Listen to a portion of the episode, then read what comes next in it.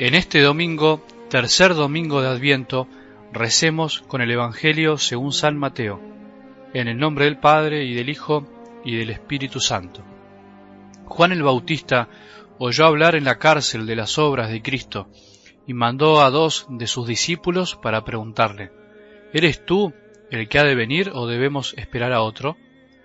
Jesús les respondió, Vayan a contarle a Juan lo que ustedes oyen y ven los ciegos ven y los paralíticos caminan, los leprosos son purificados y los sordos oyen, los muertos resucitan y la buena noticia es anunciada a los pobres.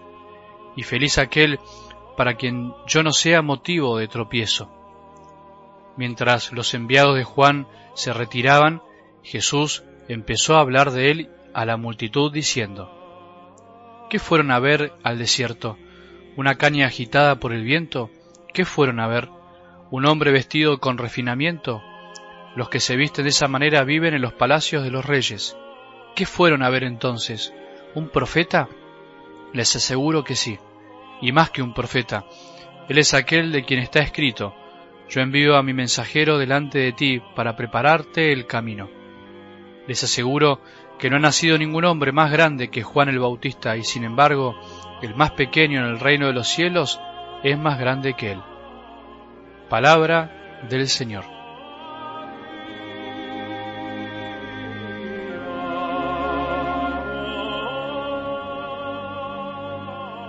Sorprenderse o dejarse sorprender, mejor dicho, esa es la invitación de la Iglesia en estos días a través de las lecturas.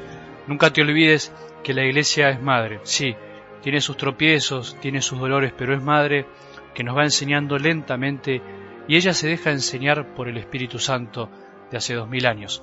Comencemos la tercera semana de Adviento con este domingo de la alegría, así se le llama, porque ya estamos más cerca, se viene la salvación, se viene el nacimiento y por eso se tiene que ir despertando lentamente la alegría profunda en nuestras almas. Acordate que para eso veníamos haciendo un pequeño camino desde hace dos domingos, te lo recuerdo, despertarnos, convertirnos y hoy sorprendernos.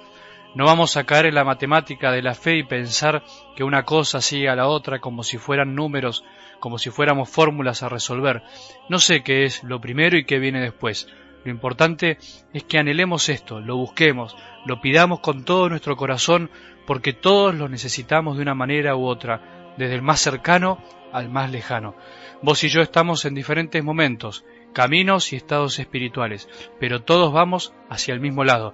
Todos necesitamos amar y conocer más a Jesús, nuestra esperanza. Todos necesitamos encontrarlo y para eso tenemos que dejarnos sorprender.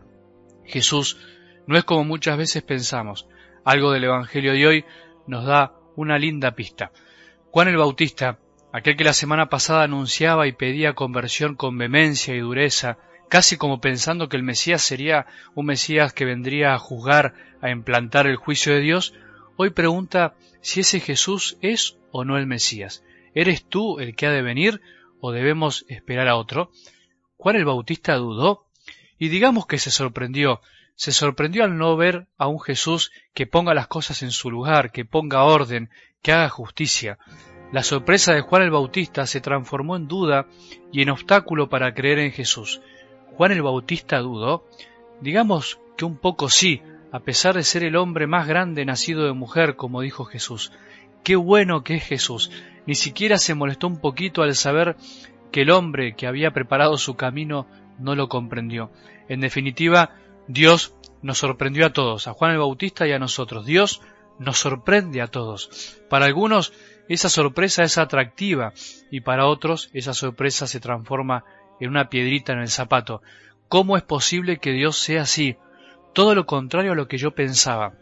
Las ideas de Dios que andan dando vueltas por ahí en tu cabecita, en la mía y en la de tantos, se chocan contra el Dios verdadero, con Jesús, que no vino todavía a juzgar y a condenar, como a veces quisiéramos o algunos quieren, sino a perdonar, salvar y convertir nuestro corazón. Menos mal, menos mal para mí y menos mal para vos, Juan el Bautista se sorprendió y dudó, pero Jesús lo esperó, le enseñó, le mostró el camino verdadero.